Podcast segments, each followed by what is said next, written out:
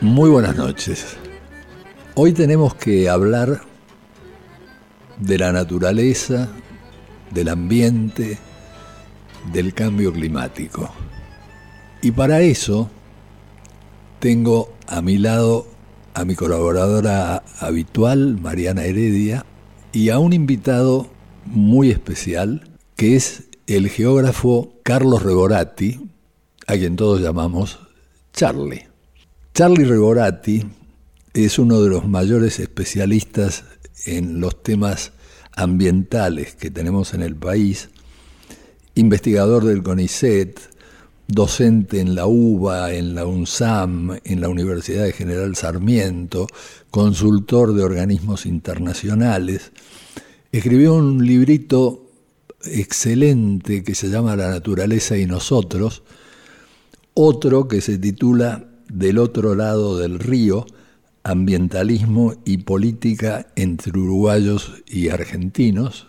Y este programa sale en un momento muy particular, porque hace un par de semanas ocurrió el huracán Harvey en Houston, Texas. En estos días se ha formado otro huracán, el Irma, en la zona del Caribe, de una intensidad pocas veces vista, y al mismo tiempo, en Corea del Norte, hicieron explotar bajo tierra una bomba que se supone que es de hidrógeno, que produjo un sismo cuyo epicentro es de grado 6.3 en la escala de Richter. Para tener una referencia, el terremoto de San Juan en 1977 fue de 7.5. Se sintieron temblores intensos en China y en Corea del Sur y la mayor preocupación son las radiaciones. Ahora, estos fenómenos extremos ocurren por diversas razones. Todas conducen principal o secundariamente a los humanos. No es que sean los seres humanos los que han causado directa o indirectamente los huracanes, pero que contribuyen a través del cambio climático eh, a su intensidad y a su frecuencia, de eso cabe muy poca duda. Y nos estamos refiriendo a los datos que aparecen en primera plana de los diarios, porque hay zonas de los que los diarios no se ocupan. Por ejemplo, hace una semana el crecimiento de las aguas debido a la intensificación de los monzones liquidó a 1.200 personas en el sudeste asiático. Entonces, es de todo esto que vamos a ir hablando esta noche, porque hay una tendencia a creer que hemos ingresado en lo que se llama la era de los humanos, el antropoceno. Es decir, que esta es consecuencia de las manifestaciones de la naturaleza humana y no de la cultura humana. Es un excelente gambito para no tener que hablar de capitalismo, de colonialismo, de explotación, de deforestación, etc. Le voy a dar la palabra a Carlos Charlie Reborati, preguntándole de entrada algo que me intriga. ¿Qué soy un geógrafo? Porque cuando uno iba al colegio, eh, geografía era igual a tener que aprender orografía, hidrografía, saberse de memoria los nombres de los ríos, de las cordilleras. ¿Es eso un geógrafo? Era eso. La geografía, como cualquier otra disciplina, cambia con el tiempo. Y la geografía en los últimos 130 años, que eso es el tiempo que tiene como disciplina científica, ha ido cambiando. Y agregando una cosa, en Argentina nunca hubo la geografía que había en Estados Unidos en Europa. Nos quedamos 150 años atrás. Eh, o sea que aquella geografía que todos nosotros aprendíamos en el colegio dificultosamente, eh, que todavía me preguntan a mí cuando alguien está haciendo una palabra cruzada, decime cuál es la capital de Checoslovaquia. Entonces yo tengo que explicarle, primero, no existe más Checoslovaquia. este, en segundo lugar, o uno está en la... Ahora, yo creo que esa era una información que no es que no fuera útil, era parte de nuestra cultura de alguna manera. Por algo están las palabras cruzadas, ¿no? O sea, ¿cuál es el río más corto de, no sé, de San Marino o una cosa por el estilo? Este, pero era una, hoy en día diría, si no hubiera cambiado nada la geografía, hubiera desaparecido debido a Internet. La enorme mayoría de las cosas. Eh. Ahora, a mí no me preocupan nunca mucho este, estos libros este, de geografía inventarial sino también la parte humana de la geografía. Yo siempre me acuerdo de un libro de una señora que se llamaba Josefina Pasadori, ¿no es ah, cierto? claro. El libro de Josefina Pasadori decía, en el mundo existen cuatro razas, una raza blanca, una raza negra, una raza amarilla y una raza rojiza, que se caracterizan por lo siguiente. La raza negra es la más inferior de las razas. Eso estaba escrito para que los chicos lo leyeran, ¿no? Sí. Porque la población de raza negro no trabaja mucho, se dedica a vagar por ahí y tiene algunas inclinaciones eh, poco saludables. Y vive en lugares calurosos que alimentan la pereza. claro, también. Bueno, eso, eso se continúa hasta hoy en día. Una de las enseñanzas de la geografía es que el calor hace que la gente no trabaje. Claro. Con lo cual se olvidaron de un plumazo las pirámides de Egipto. ¿No es cierto? Así nomás. Este, pero bueno, no importa, esas son elucubraciones posteriores.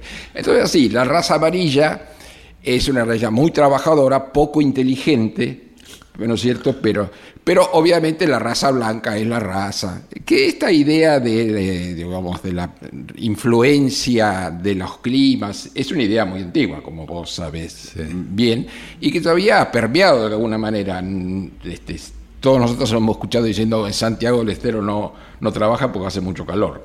Claro. ¿No es cierto? Que en el fondo tiene alguna razón, ¿no es cierto? En Santiago del Estero a nadie se le ocurriría salir a echar a las 2 de la tarde, ¿no es cierto? Pero eso no significa que los santiagonos sean vagos por definición. Claro. Volviendo a casa de la geografía. La geografía fue cambiando. Hoy en día uno puede pensar que la geografía es la ciencia de la distribución de las cosas en el espacio, que explica la distribución, el porqué y las consecuencias de la distribución de las cosas en el espacio, incluyendo las, la naturaleza, incluyendo al hombre. Si metemos al hombre o no dentro de la naturaleza, eso después lo podemos discutir. Causas y efectos de la distribución de las cosas en el espacio. Exactamente. Es una visión muy general, digamos, de lo que podría ser hoy la geografía, que como cualquier disciplina tiene decenas de subdisciplinas. Hay geografías religiosas, geografías culturales, geografías postmodernas, geografías marxistas, lo que quieras. Porque claro, cada una de las visiones que uno tiene va a tener una relación directa de cómo ve uno a las cosas. Cómo las interpreta. Exactamente. La interpretación. Antes se creía que la geografía estaba libre de interpretaciones. De ahí esta visión inventarial sea, si yo simplemente lo que hago es sumar, mirar todos los ríos y nombrarlos, yo no interpreto nada. Vos sabés que ese es un punto crucial que recorre todos nuestros programas. Tenemos que hablar, está justamente centrado en el tema de la interpretación. Así que lo que acabas de decir es absolutamente pertinente para nuestros objetivos. Además también la geografía, como muchas otras disciplinas, cambia, se moderniza con el tiempo porque se modernizan los instrumentos de observación.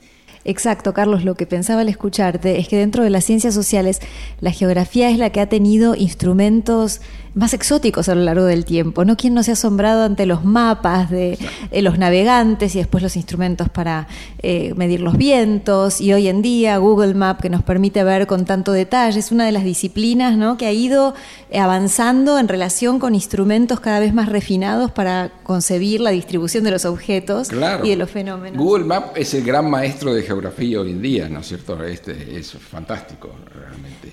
Pero además hay otros instrumentos, eh, la estadística, por ejemplo, la estadística que se ha sofisticado mucho en relación a la distribución de cosas en el espacio también ha, llegado a un grado de sofisticación fenomenal. Este, o sea que la, geografía va cambiando como va cambiando el tiempo realmente, yo creo. Que es una de las cosas buenas que tiene la geografía. A propósito del tiempo, las pausas musicales del programa de hoy van a estar referidas al tiempo, a la naturaleza. En primer lugar, vamos a escuchar algo que tiene que ver con las tormentas. Don't know why There's no sun up in the sky, stormy weather. Since my man and I ain't together, keeps raining all the time.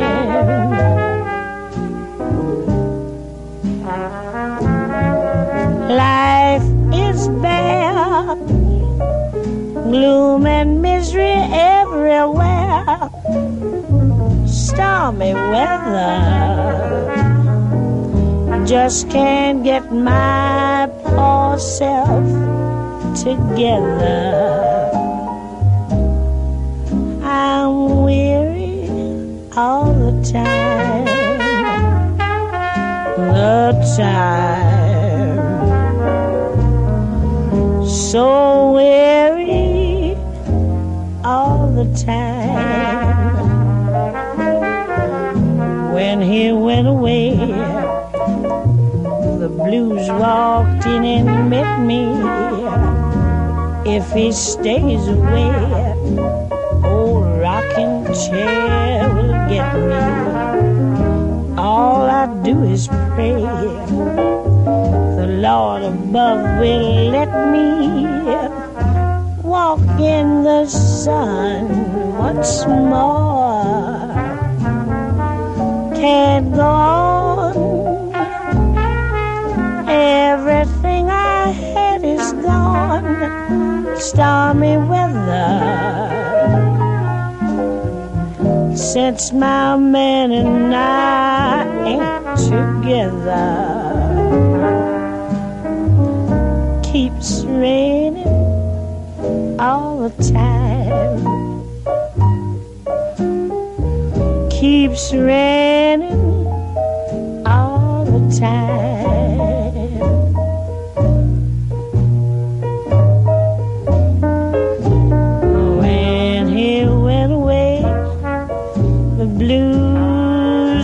In and met me. If he stays away, old rocking chair will get me. All I do is pray. The Lord above will let me walk in the sun once more.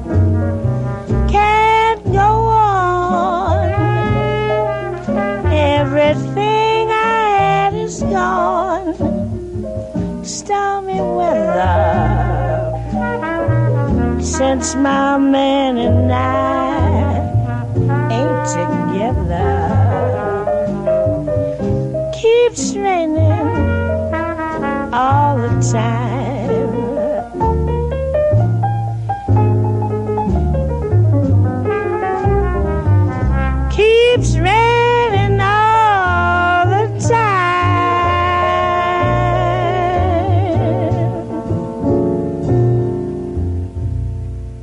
Ha sido la inolvidable Billie Holiday en una hermosa versión de Stormy Weather, Tiempo Tormentoso, de Arlen y Keller. Hasta las 21. Tenemos que hablar. Con José Nuno.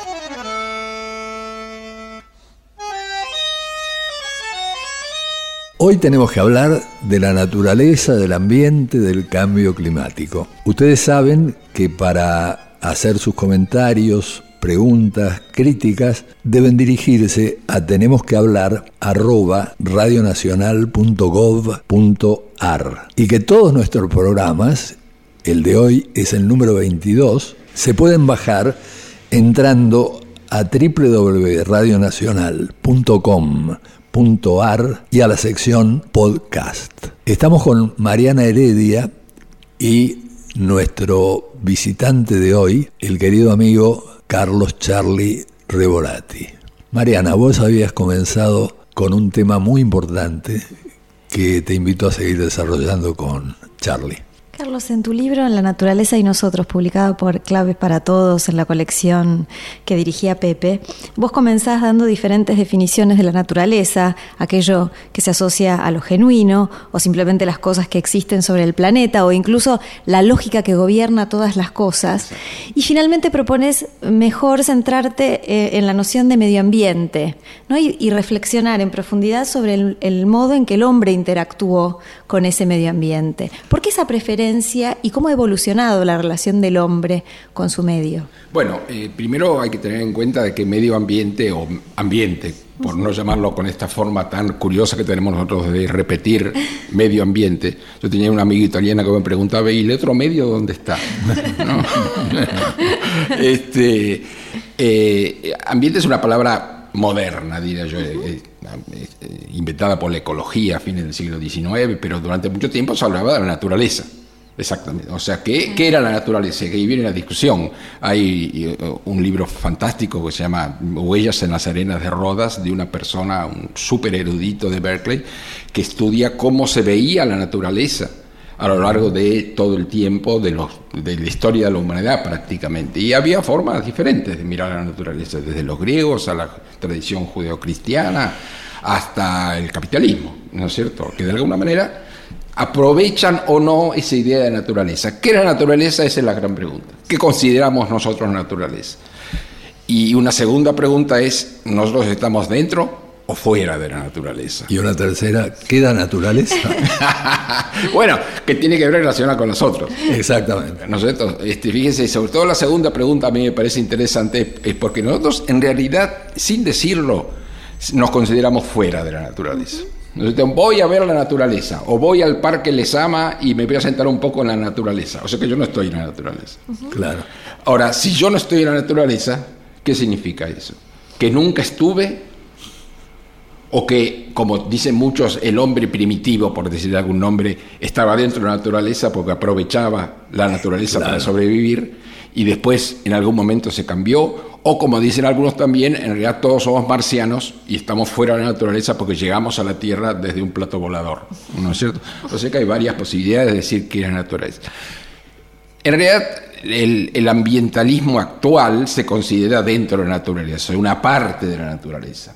En realidad, tiene una razón desde el punto de vista de más incluso biológico. Nosotros biológicamente somos máquinas absolutamente similares a las máquinas biológicas que conocemos en los animales, por ejemplo no podríamos vivirse en el sol, por ejemplo, y ese tipo de cosas. Ahora bien, nosotros estamos dentro de la... Pero esa, esa idea de naturaleza es una idea demasiado amplia. La idea de ambiente se empezó a pensar como el lugar que nos rodea. La tradición ecológica, digamos, dice que el ambiente es lo que rodea a un ser vivo, de alguna manera. Y es una buena aceptación, o sea, no te decimos la naturaleza, la naturaleza, digamos, del tigre, por decirlo de alguna manera, ¿no es cierto? Que es una de las excepciones, la esencia. Pero nosotros decimos el ambiente de Argentina, el ambiente de la ciudad de Buenos Aires, no decimos la naturaleza de la ciudad de Buenos Aires. O sea que son dos visiones en un nivel diferente de abstracción, diría yo. La naturaleza es una visión abstracta, el ambiente es una visión concreta. Yo creo que esa sería la diferencia más importante. Y tu libro relata cómo a partir de la agricultura y luego de la explosión de las ciudades, la relación del hombre con la naturaleza se va complejizando hasta hacerse eh, predatoria, digamos, hasta poner en juego sus equilibrios fundamentales. Si tuvieras que repertoriar, Carlos, ¿cuáles son las principales señales del efecto nocivo que está generando el hombre en el ambiente, ¿cuáles serían? Bueno, fíjate una cosa, el hombre siempre influyó en la naturaleza, ¿no es cierto? Aún siendo parte de ella, ¿no? Yo me acuerdo, yo di mucho tiempo clase en una maestría que se llama de ciencias ambientales, definición rara, pero que se da en ciencias exactas, y yo era, estaba a cargo de la única materia que tenía alguna relación con la sociedad, ¿no? El resto eran todas cosas muy técnicas. Y el nombre de la materia se llama la intervención en la naturaleza. Yo siempre les preguntaba a los alumnos, ¿quiere decir que el hombre interviene? O sea, ¿por qué interviene?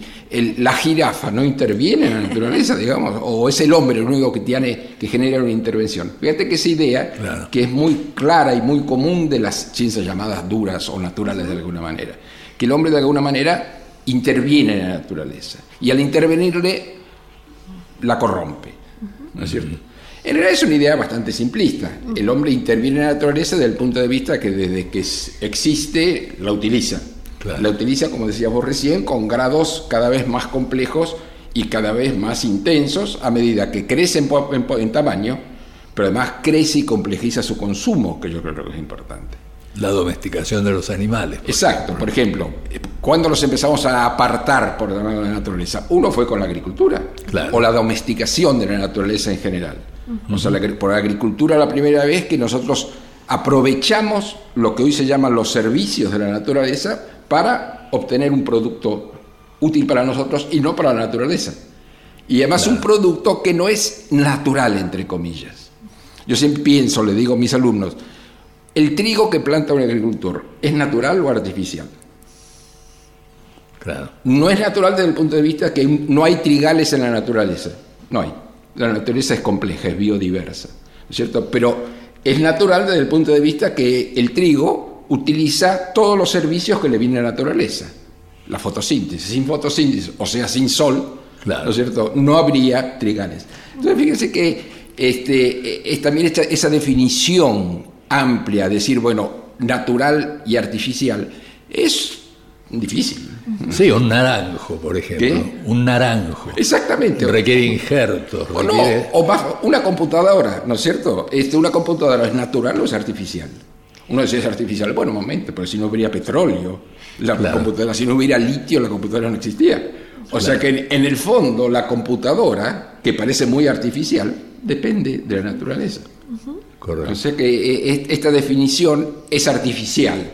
La definición entre artificial y natural es una definición artificiosa, diría yo, más que artificial.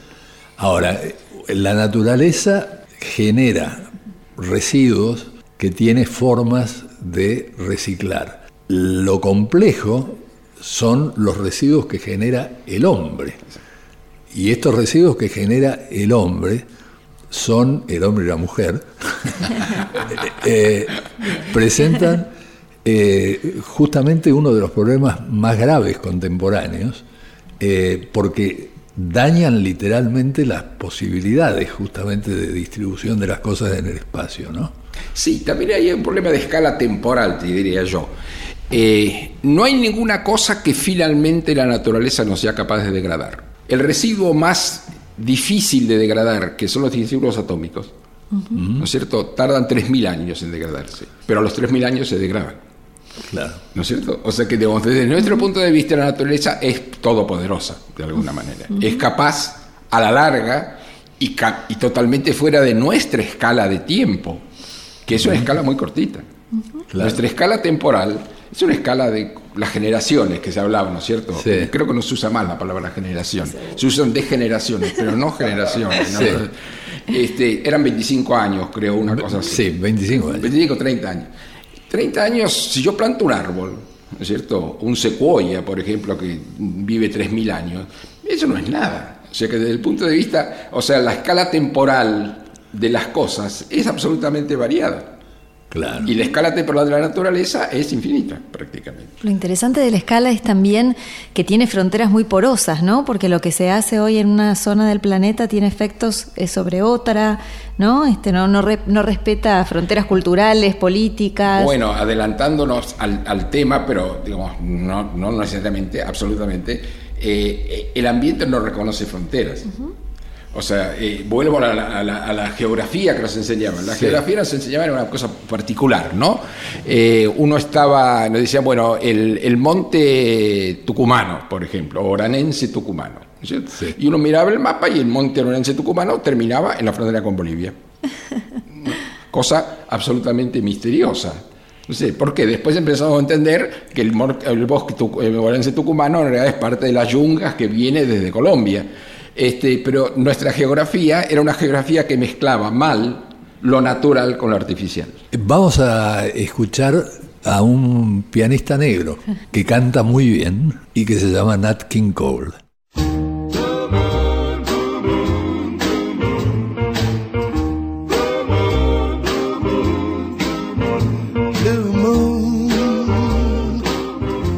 saw me standing alone without a dream in my heart. without a love of my own. Blue moon, you knew just what I was there for. You heard me saying a prayer for someone I really could care for. Then there suddenly appeared before me the only one my arms would ever hold. I heard somebody whisper, please adore me. And when I looked, the moon had turned to gold. Blue moon. Now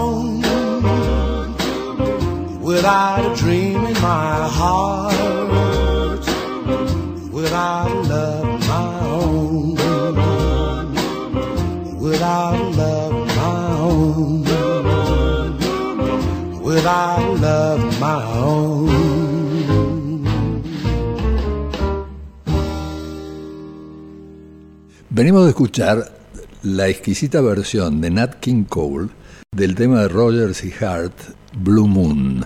Y aquí quiero hacer una aclaración precisamente en el contexto de un programa como este de hoy. Blue Moon se traduce literalmente como luna azul. La luna azul no existe. Sucede que se da ese nombre a un fenómeno que ocurre muy raramente. Se calcula que cada dos o tres años. Y es que haya dos lunas llenas en el mismo mes. Ahora, en inglés, en Estados Unidos, hay una expresión que es once in a blue moon. Quiere decir algo que pasa rara vez. Por eso en la letra de la canción, lo que se dice es que rara vez me sentí tan solo como llegué a sentirme, etcétera, etcétera. Este es el contexto del título de la canción Blue Moon. Luna azul se llama a la segunda de las dos lunas llenas que ocurren en el mismo mes. Y como digo, esto sucede cada dos o tres años.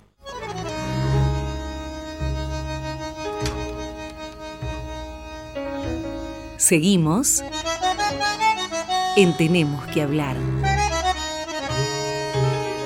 con José Nuno.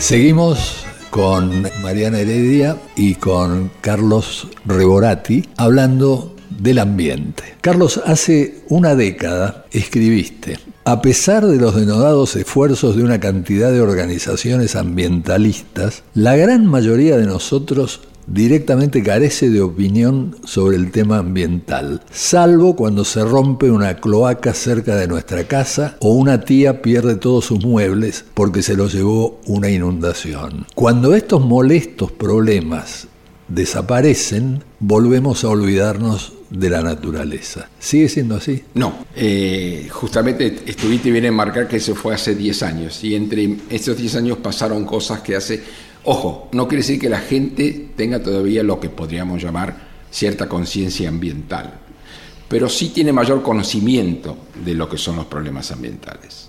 ¿No es cierto? Este, en esta década ha habido una serie de conflictos que llegaron a los diarios. Una de las cosas que pasaba antes es que los diarios jamás se ocupaban del tema ambiental. Lo siguen haciendo en buena medida. Los, los diarios o las radio, la televisión, lo que sea, capta el tema ambiental cuando es noticia. Cuando deja de serlo, o sea, no hay una sección ambiente en los diarios. Hay una sección política, una sección sociedad, una sección religión, pero no una, una sección ambiente. Interesante. Ahora, ¿qué pasó? algunos problemas ambientales empezaron a aparecer en la Argentina, pero sobre todo empezó a haber una creciente inquietud en la gente sobre los problemas ambientales.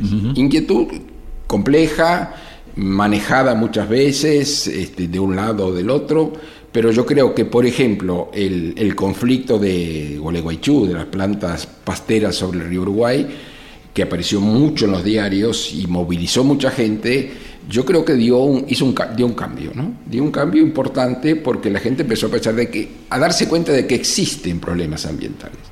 A partir de ahí, los problemas que se generan con la actividad minera, por ejemplo, le dieron todavía mucho más potencia, y los conflictos latentes, como es el tema de los, la, polémica por el tema de la soja, el glifosato, están también por detrás. O sea que yo creo que hay, en estos 10 años, por, tendría que volver a escribirlo el libro, o quemar este, el libro que está ahí, poner una segunda edición. ¿Quemarlo dónde?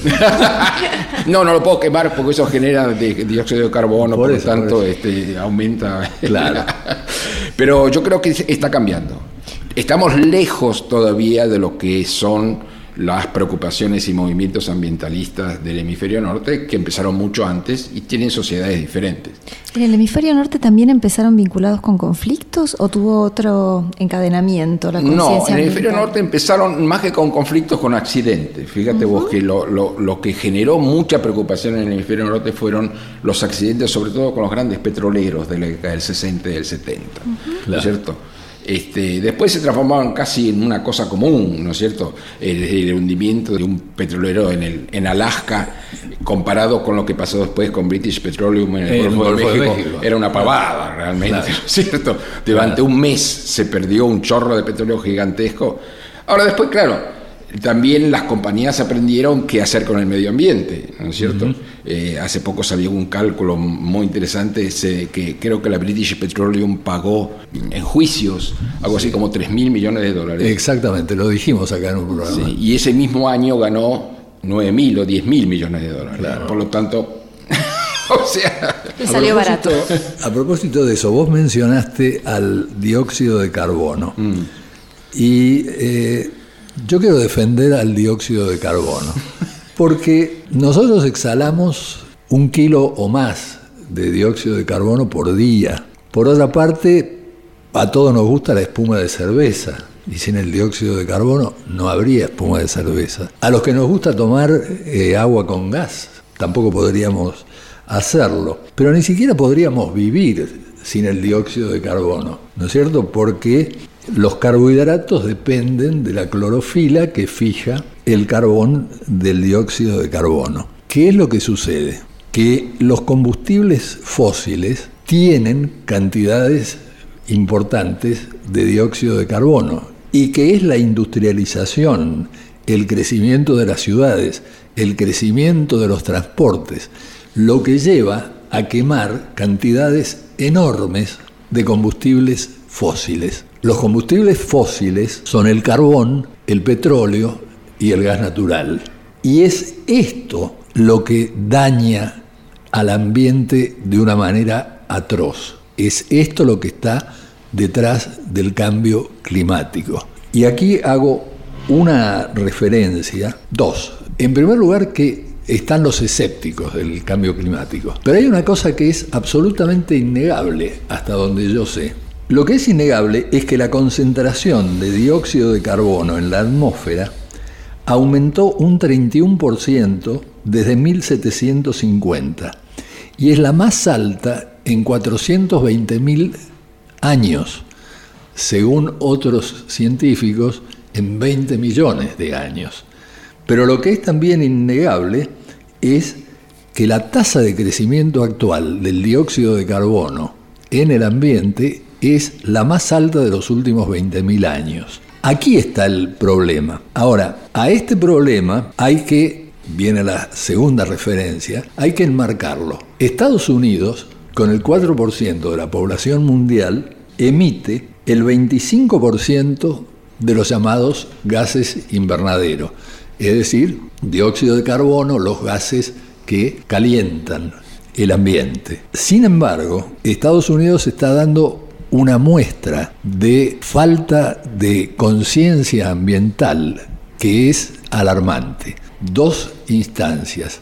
En el año 1997 se firmó el protocolo de Kioto, precisamente por la preocupación que despertaba el cambio climático. El señor George Bush se negó a ratificar este pacto. Ahora han pasado los años y el año pasado se hizo el Acuerdo de París y se puso a disposición para que los países lo fueran ratificando. Estados Unidos lo ratificó, pero Donald Trump acaba de retirar a Estados Unidos, ¿no es cierto?, del el Acuerdo de París. Es decir, el mayor culpable del cambio climático no quiere saber nada con reconocer el cambio climático que Donald Trump pone en duda.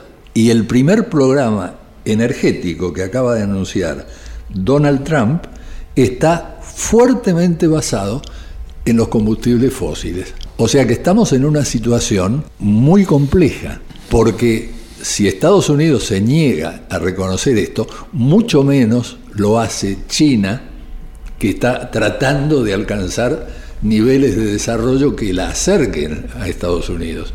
Entonces, cualquier combustible es válido, digamos. Bueno, eh, varias cosas. Eh, primero, es verdad que el nivel de dióxido de carbono ha llegado al más alto en los últimos 20.000 años. Un negacionista podría decir, eso es porque estamos en la edad postglacial, o sea, ahora estamos en un momento donde están retirando los glaciares, o sea, hace más calor. Ahora, ¿qué pasa? El problema es que lo que se ha notado, y está perfectamente verificado, es la velocidad del cambio lo que preocupa. la tasa. De Muchas veces durante la historia geológica ha habido tasas más altas de dióxido de carbono, que tiene que ver con un montón de cambios generales. Pero nunca ha habido un cambio tan brusco y tan veloz. Exactamente. Yo creo que ese es el problema. Ahora, con el tema de China y Estados Unidos es interesante. Eh, por ahí ahora están diciendo que ya China produce más gases y efecto invernadero que Estados Unidos. Pero lo que es interesante es lo que, siempre se le han parado los chinos, que no niegan el efecto invernadero, para nada, no niegan el cambio. Este, dice que lo van a arreglar, pero que mientras tanto tiene que llegar al nivel de producción que tiene Estados Unidos. ¿Por qué? Porque China se resguarda en una cosa muy importante. En la producción per cápita de China con relación a Estados Unidos es bajísima. Lógico. ¿No es cierto? Si nosotros producimos un poquito, incluso más a veces que China de, de gases de efecto invernadero. Claro, porque la cantidad de, emisión es muy grande, pero hay 1.600 millones de chinos, por lo tanto, dividido, dividido entre... Fíjate una cosa interesante, si uno lo toma históricamente, el tema de la producción de, efecto, de gases de efecto invernadero, Argentina es un importante productor. Si uno lo toma en los últimos 200 años, como además del dióxido de carbono, el que es muy importante es el metano, y en Argentina siempre hubo muchas vacas, que son las que producen metano, el producto per cápita de efecto invernadero de Argentina históricamente es alto, a pesar de que éramos muy pocos. Pero había muchas vacas. a mí me gustaría que eh, explicaras un poquito eh, lo que uno sabe por la lectura de los diarios, digamos, que el calentamiento eh, genera mayor humedad, por otra parte, hace que aumente el caudal de los ríos, de los océanos, consecuencia, aumento de las inundaciones, de los desbordes. ¿Nos podrías ilustrar un poco más sobre esto? sobre las consecuencias del cambio climático. Bueno, primero hay que tener en cuenta que las consecuencias son muy complejas y que se distribuyen heterogéneamente en el mundo. Y si querés lo discutimos en la próxima. Muy bien. Entonces, Ahora vamos a cerrar nuestras pausas musicales haciendo que aparezca el sol por un rato.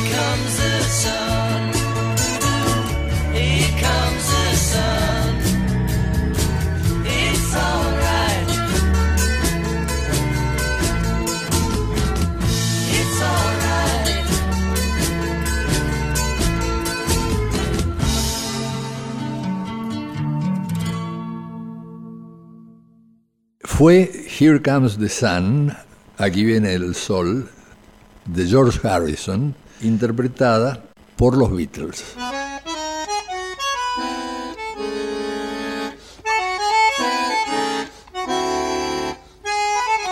Seguimos con José Nun. Tengo a mi lado a Mariana Heredia y a Carlos Reborati y estamos hablando del cambio climático. Una observación introductoria a este bloque es que los combustibles fósiles son los peores respecto al cambio climático, pero no son los únicos responsables del cambio climático. La deforestación es uno, la agricultura industrial es otro. Las consecuencias a las que se iba a referir Carlos Reborati, eh, sería interesante que las viéramos rápidamente ahora. Eh, sí, en Argentina tiene una particularidad, es que si uno mira, digamos, de las 10 o 15 causas de emisión de gases de efecto invernadero, una muy importante es la deforestación, que vale la pena hacer una aclaración. Eh, ¿Por qué la deforestación envía carbono a la atmósfera? Eh, porque lo que hace es quemar el carbono retenido en la madera. O sea, los bosques son grandes, lo que llaman sumideros de carbono. O sea, cuando crece un árbol, la celulosa crece debido a la captación de carbono de la atmósfera. Y queda retenido en el árbol. Mientras uno corte el árbol y no lo queme o no se pudra, ¿no es cierto? El carbono está ahí. Entonces, ¿qué pasa? Cuando uno desmonta o deforesta, y después, como se hace en Argentina, se queman lo que, lo que, lo que deforestó, lo que se hace es emitir toda esa gran reserva de carbono que estaba en los bosques. O sea, que es, lo que Argentina, que deforesta 300.000 hectáreas por año, o sea, es más o menos 15 veces la ciudad de Buenos Aires, ¿no? Este, eh, lo que está haciendo es emitir una enorme cantidad de esa reserva de carbono. Por eso muchas veces dicen a los que deforestan habría que obligarlos a que foresten, porque si forestaran, justamente el crecer los árboles volverían a captar este, este Es interesante acotar que frente a los escépticos respecto al cambio climático, hay alguien que no es escéptico y que son las compañías de seguros, porque las compañías de seguros han venido aumentando las primas de riesgo teniendo en cuenta el cambio climático.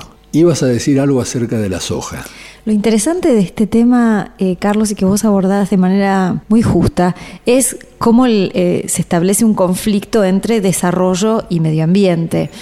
Hablabas de la deforestación y está claro que la agricultura más innovadora pudo desarrollarse en distintas provincias argentinas eh, a costa de los bosques nativos. Y si bien tenemos una ley de bosques y ha habido iniciativas para documentar y proteger ese acervo, con justa razón muchos de los pobladores que por fin tienen terrenos valiosos y que pueden producir riqueza, se quejan de que ahora no pueden aprovechar esa ola de crecimiento y desarrollo que les toca. ¿Cómo puede una sociedad intentar un equilibrio, un punto de encuentro entre las posibilidades y los riesgos que abre el desarrollo y la depredación consecuente del medio ambiente? Bueno, eso es la gran pregunta del ambiente, ¿no? O sea, hay un ambientalismo que dice que no. O sea, se lo llamaba el ambientalismo que no. No quiero industrias, no quiero soja, no quiero minería, no quiero nada. Siempre los no ambientalistas, o los que podemos llamar productivistas, responden a ese bueno macanudo. Entonces agarre ese celular que tiene en la mano y tírelo, porque ese celular está hecho con litio. Y si Argentina, que tiene una gran reserva de litio, no lo produce, alguien lo va a producir. ¿No es cierto? Entonces más vale que lo producimos nosotros. Y lo mismo podríamos decir con el tema de soja. Argentina desde hace 15 o más años, digamos, tiene una, un- su exportación está basada en la, en la soja o sus subproductos. Hay que tener en cuenta una cosa. Una cosa es la soja de la región pampeana, que es donde todavía se hace el 80% de la producción sojera, y otra cosa es la soja en el norte de Argentina, que tiene que desocupar el bosque para ocuparlo con agricultura.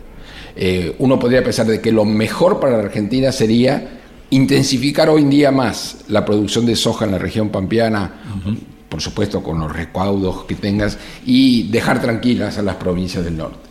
Con lo cual se pondría en contra las provincias del norte, que han descubierto también de que la soja les produce beneficios, sobre todo beneficios económicos y no beneficios ambientales. Pero en la justamente la discusión viene entre los que dicen, bueno, en la negociación entre ambiente y producción hay que dejar un poco de lado el tema ambiental y ir hacia la producción. ¿Por qué? Porque es verdad que si uno se pone en conservacionista acérrimo, digamos, todos tendríamos que suicidarnos, o más o menos, ¿no es cierto? Porque, porque no habría trabajo para nadie, y no habría escuelas, y no habría bibliotecas, y no habría... O sea, nosotros vivimos de lo que producimos, y al producir de alguna manera afectamos el ambiente.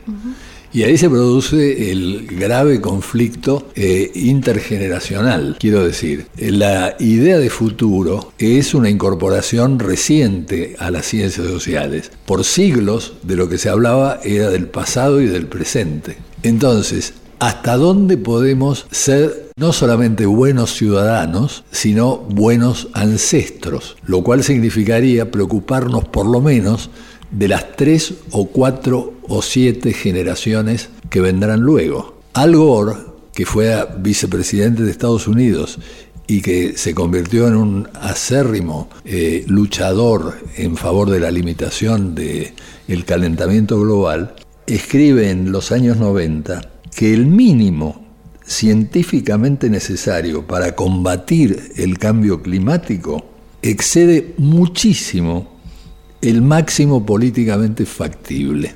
Y esto es, hasta dónde las generaciones actuales van a estar dispuestas a sacrificar ventajas como la que acabas de mencionar, eh, para que dentro de 30, 40, 60, 70 años eh, se viva mejor, hayan bajado los riesgos eh, que estamos mencionando.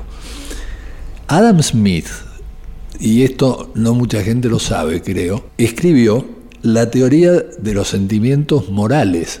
Y la riqueza de las naciones es una parte de su teoría de los sentimientos morales. Tanto que en su época premarxista, los izquierdistas, los radicales, apoyaban a Adam Smith, porque su preocupación era muy moral. Su preocupación era cómo podemos, en una sociedad plenamente comercial, evitar que la voracidad arrase. Y entonces decía, bueno, confiando en que va a primar un sentimiento de solidaridad humana y de autorrespeto individual para evitarlo. Cuando miramos en torno nuestro, nos damos cuenta de que Adam Smith era finalmente un utopista. ¿Qué opinas? Seguramente. Yo creo que hay un problema complicado con lo, que decías al principio. Eh, acá hay un- una, una tensión muy fuerte entre la política, la economía y lo que queremos para el futuro. O sea, ningún político tiene una, una- un una horizonte temporal que va más allá de cuatro años y a veces ocho, salvo un par de dictadores africanos que hace 30 años que están en el poder, digamos. Pero por lo general es, O gobernadores argentinos. Claro, pero cuando viene un científico y le dice, mire, el cambio climático, si nosotros hacemos algo hoy, lo que hacemos se va a poder medir y usted va a poder hacerse responsable de eso dentro de 30 años, el hombre dice, mire, muy interesante lo que dice usted, pero cambiemos de tema. ¿no es Claro. Porque nunca va a ser eso. Y las compañías hacen exactamente lo mismo. ¿Cuál es el horizonte temporal de una compañía de, de- de petróleo, por ejemplo? 10 años, 15 años, y ahí paró. ¿No es cierto? Al mismo tiempo hablábamos de la ciudadanía eh, la semana pasada y de ciertos elementos que fortalecen la conciencia ciudadana y eventualmente la movilización en pos de ciertos ideales que el capitalismo y la política más minúsculas a veces se desentiende. Y una de esas cosas es la posibilidad de contar con datos y advertencias, ¿no? Y decíamos de la importancia de que existan estudios sistemáticos para registrar si efectivamente la temperatura del planeta se está incrementando o no, o incluso para poder tener un diagnóstico sobre cómo se está utilizando hoy el territorio en la Argentina. ¿La Argentina tiene estadísticas confiables sobre Bueno, este, eh, sí y no. Y yo diría que justamente volviendo al tema de la soja, que es nuestro principal producto agropecuario, en realidad, por ejemplo, nosotros no sabemos cuántos productores de soja hay en la Argentina. No tenemos idea. Hace unos 15 años había 50.000. O que era importante. Eso era un, Claro. ¿no es cierto? Un sexto de los productores agropecuarios de Argentina eran sojeros. Hoy no sabemos cuántos hay. Porque, porque Argentina, país agropecuario, ¿no es cierto? Hace 15 años que no hace un censo agropecuario. O sea, ¿Cuántos años? 15 años, desde el 2002.